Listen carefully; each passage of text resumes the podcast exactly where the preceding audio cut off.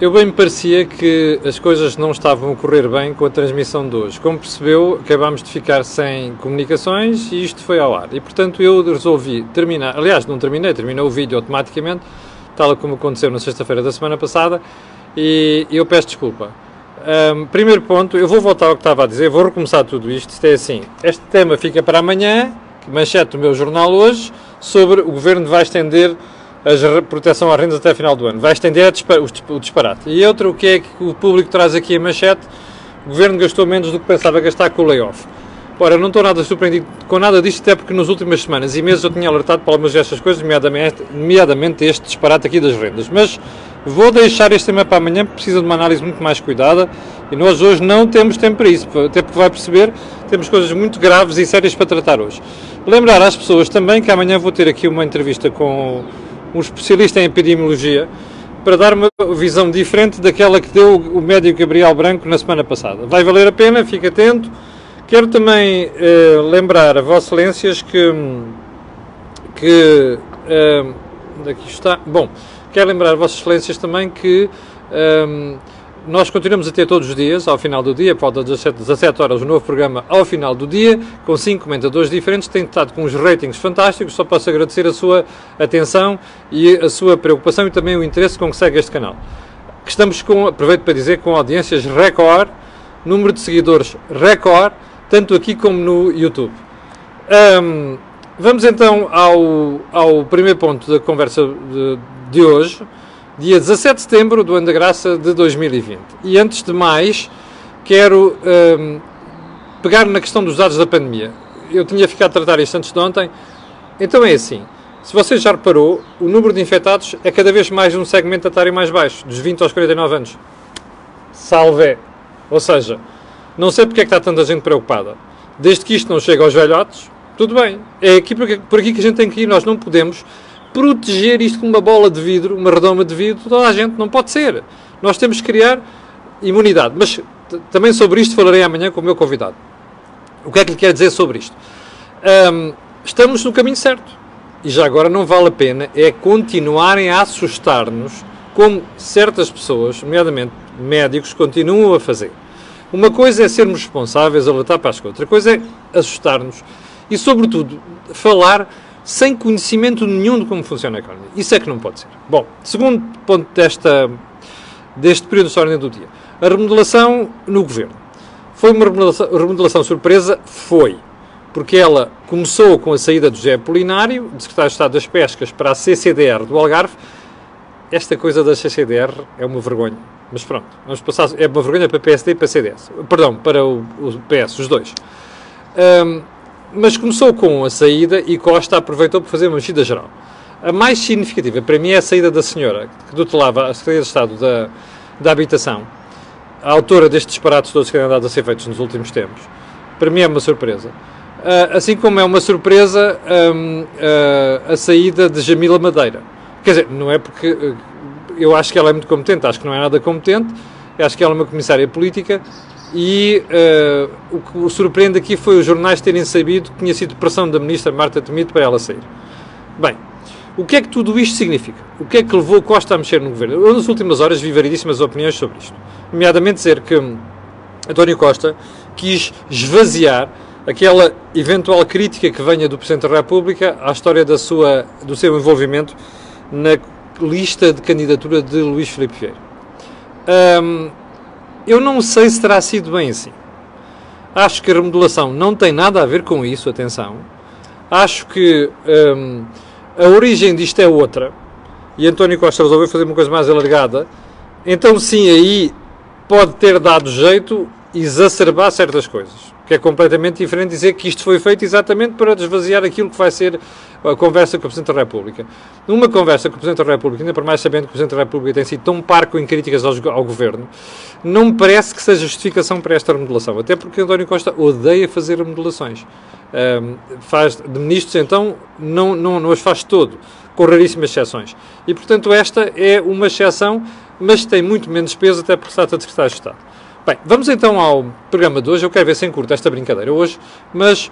E porquê? Porque o programa de hoje é uma coisa muito séria, do ponto de vista de acusações. Então, vamos lá. Eu começo por dizer no primeiro ponto que o governo mentiu no caso do lar de Reguengos de Monsaraz. E vou dizer porquê. Ah, mais, o governo sabia que estava a mentir. Nos últimos dois dias, o Expresso Online teve a preocupação de divulgar isto ontem, fez um excelente trabalho. O que é que aconteceu? A ministra Ana Mendes Godinho tinha acabado de chegar, aquela, aquela, aquela pasta que tinha acabado de chegar, mais uns meses antes. Uh, Ana Mendes Godinho, como eu disse aqui sempre, não está talhada para aqui. Ela estava talhada para aquelas coisas giras do turismo e tal, uh, uh, e foi apanhada de, de surpresa. Quando apareceu o surto, toda a gente sabe, o Ministério do Trabalho, da Segurança Social e o Ministério da Saúde não estiveram à altura. O que é que aconteceu? A informação que saiu do governo foi veiculada pelo próprio Primeiro-Ministro. Atenção, ah, não, até, desculpa, a senhora, a senhora Ministra até mandou fazer um inquérito ao que se passou lá e esse inquérito foi comunicado ao Ministério Público. Bom, nós sabemos agora que não é verdade. E é grave. Porquê é que não é verdade? Porque o documento que a senhora ministra tinha nas mãos já existia de antes do problema no lar. Não tinha nada a ver com depois do problema no lar. O que aconteceu foi que o Ministério pediu ao lar de Reganhos de Monsaraz informação a posteriori. Mas foi informação sobre faça-me um update, não foi o um inquérito. Ora, a senhora ministra, na entrevista que deu ao Expresso, foi muito ambígua quanto a isto e não teve o cuidado de explicar deliberadamente, eu não acredito que seja, tinha sido por acaso, deliberadamente, que o que ela tinha mandado fazer era pedir um update dessa informação e não um inquérito. Bem, mais grave do que isto, o Sr. Primeiro-Ministro, também na entrevista ao Expresso, e assim que hoje de manhã passou isto ipsis verbis, com um contraditório do jornalista que estava a entrevistar, em que ele diz assim: Ah, não, a senhora ministra mandou fazer, pegou no inquérito, mandou fazer o inquérito e esse inquérito foi comunicado ao Ministério Público. É mentira. Não houve nenhum inquérito. Disse assim que hoje de manhã, mais passa as imagens do o jornalista, não sei, não sei quem é que foi, a questionar o Primeiro-Ministro. Mas espera aí, não há inquérito nenhum. Não, a senhora Ministra. Ah, mas repare, eh, o, o, o que depois apareceu não é bem. Ah, mas a informação que eu tenho não é esta. Bem, Desculpem, isto é inadmissível. Descoordenações de informação entre Primeiro-Ministro e Ministra e afirmações de que houve inquérito quando não houve inquérito não é aceitável. Mas, assim comunicou esta manhã também, na, no seu jornal, esta manhã, eu, portanto, eu presumo que tenha passado também ontem e outras horas, uh, que não houve comunicação nenhuma ao Ministério Público. Bom, meus senhores, isto é inadmissível para quem está sempre com a conversa do ética republicana na boca, isto não pode acontecer.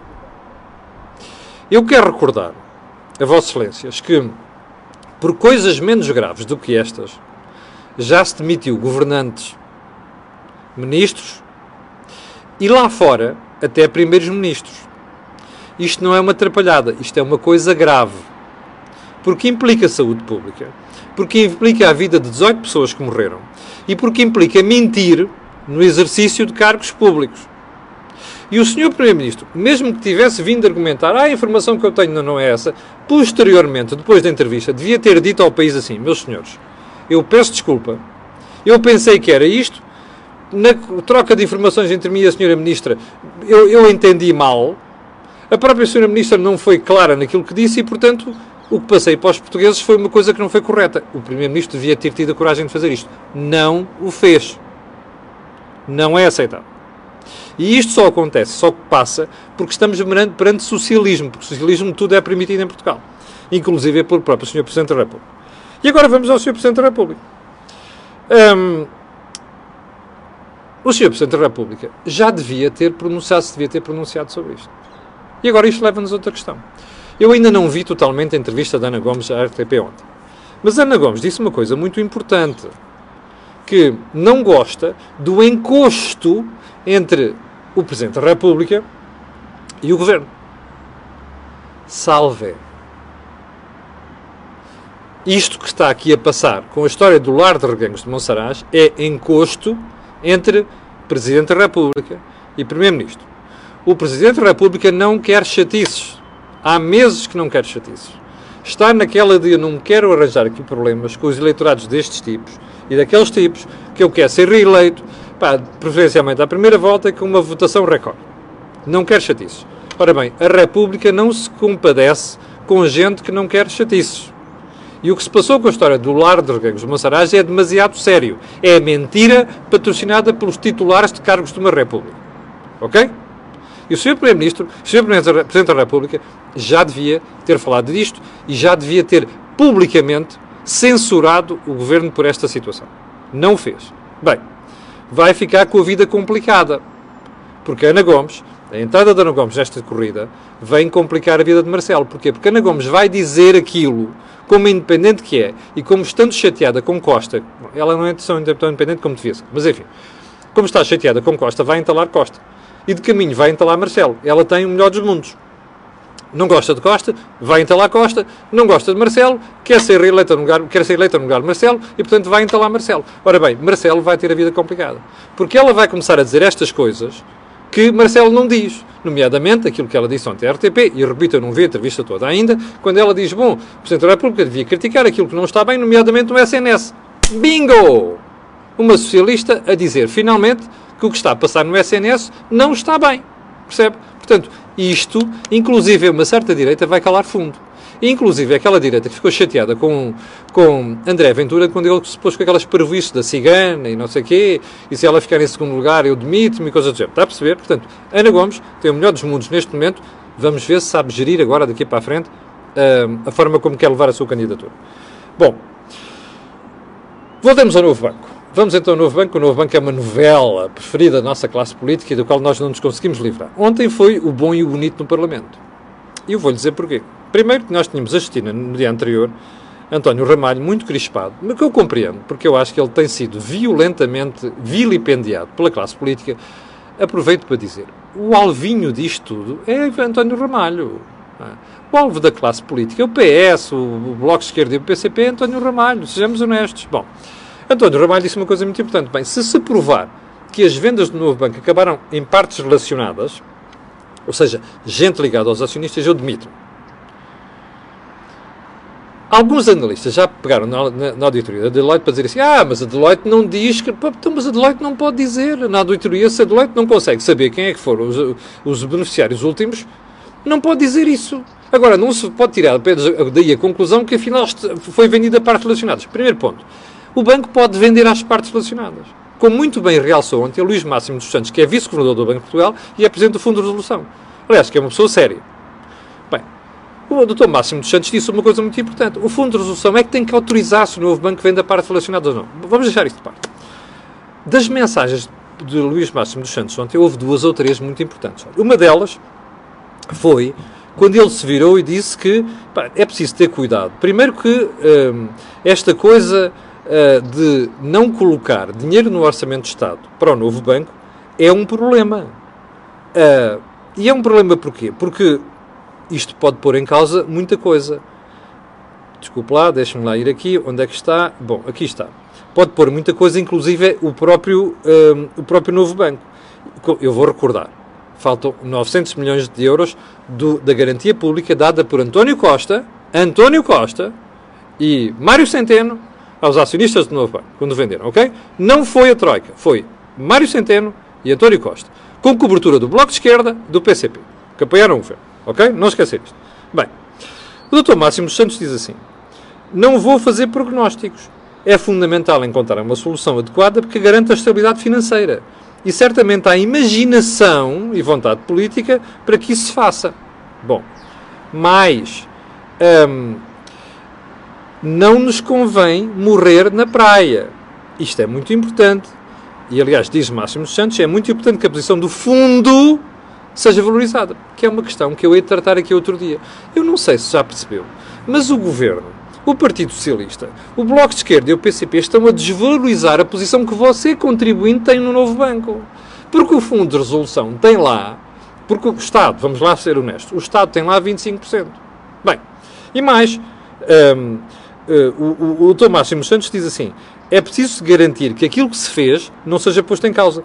Até porque isto seria, ouça bem o que ele diz, desastre total no novo banco. Ok? Bem, mensagens do Presidente do Fundo de Resolução.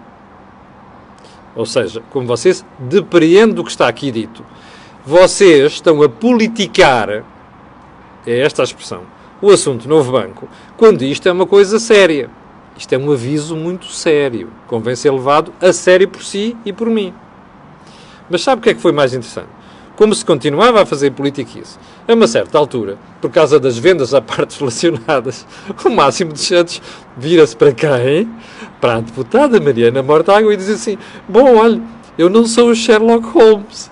Eu só tive pena que a Mariana Mortágua estivesse de máscara, porque senão a gente tinha percebido a cara que ela fez depois de ouvir aquilo. Olha, Máximo dos Santos, aqui vão as minhas palmas. É preciso tê-los no sítio para pôr alguns deputados na ordem. Eu sei que os deputados acham que são eleitos, podem dizer e fazer qualquer coisa.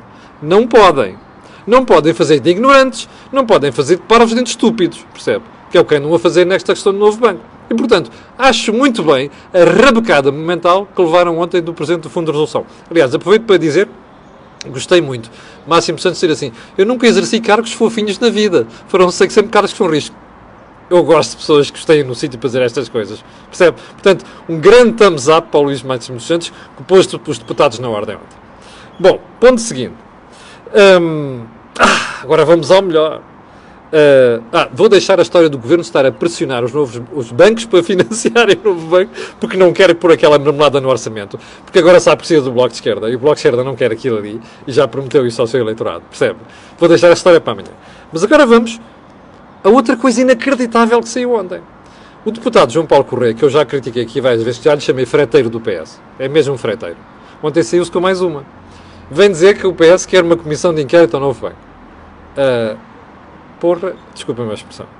Sabe o que é que isto me faz lembrar? Você lembra-se quando era miúdo? Os miúdos e as miúdas, no intervalo da escola, faziam aquelas peladinhas de futebol. E dizia assim, ó oh, pessoal, temos 10 minutos, acaba aos 3, ok? Não é acaba aos 10, acaba aos 3, aos 3-0, ou 3, aos 3, 3 golos. E depois, há uma equipa que dá por, por 3. E o outro diz assim, é pá, não, pá, é aos 5, porque não lhe dá jeito nenhum acabar ali. E depois, quando chega aos 5, não, não, é aos 7, percebe? Ou seja, já se fez uma comissão, já se fez uma auditoria pela Price, já se fez uma auditoria pela Deloitte, há um documento do Banco de Portugal, há um documento da Comissão Europeia. Os deputados sabem perfeitamente o que é que lá está. Estão a fazer de conta que não. E, portanto, isto é, não cabe aos três, não cabe aos cinco. Porquê? Só vão descansar quando encontrarem uma coisa que lhes dê jeito. E, portanto, o que é que é agora? Como já perceberam que as auditorias não servem, as auditorias vão à questão, à questão técnica e lixou-os, desculpe uma expressão, agora vão à Comissão Política. Há uma Comissão Parlamentar que é uma coisa política. É porquê? Limitar só de 2014 em diante. Já percebeu porquê? Isto é uma falta de vergonha inacreditável. Do João Paulo Correia, do PS, do governo, de toda a gente. Isto não é gente séria, percebe? Toda a gente já percebeu qual é o problema do novo banco. Toda a gente já percebeu que o governo prevaricou na venda do novo banco. Fez borrada. Costa e Centeno fizeram borrada. E agora querem tapar esta brincadeira com uma comissão de inquérito 2014 para a frente. É pá, vão dar uma volta ao bilhar grande. Apetece-me insultá-los aqui, percebe? Apetece-me insultá-los. Porque estão à procura do 3-0, do 5-0, do 7-0. Está a perceber? Não estão a querer ser sérios. Isto é inadmissível. Quem fez borrada foi o PS, com a venda do Banco a 2017, nos termos em que, foi, em que fez. Mais, o Bloco de Esquerda foi atrás, agora está a ver se fogem dos pingos da chuva. E o PCP também. Vergonha. Percebe? Aliás, é sintomático que a Comissão de Inquérito, que o Bloco também quer, vem dizer uma coisa interessante que é, ah não, isto é só para saber sobre vendas mal feitas. É pá, sério, não nos tomem por parvos. Vão levar aqui nos próximos anos com esta. A responsabilidade da venda do novo banco é vossa. Nos termos em que foi feito. Não é da Troika. Não é do governo da Troika. É vossa. Ok? Não esquecer isso. Bom, e vamos ficar com, por aqui, porque já abusamos outra vez do tempo. Peço imensa desculpa. Voltarei amanhã às 8 da manhã, como sempre, ok? Aquelas 6.300 pessoas que estão em direto e outras que vão ver, quero agradecer e quero pedir aquilo que peço sempre: coloquem um gosto e façam partido nas redes sociais, porque aquilo que houve aqui não houve mesmo a mais lado nenhum. Obrigado, com licença e até amanhã às 8.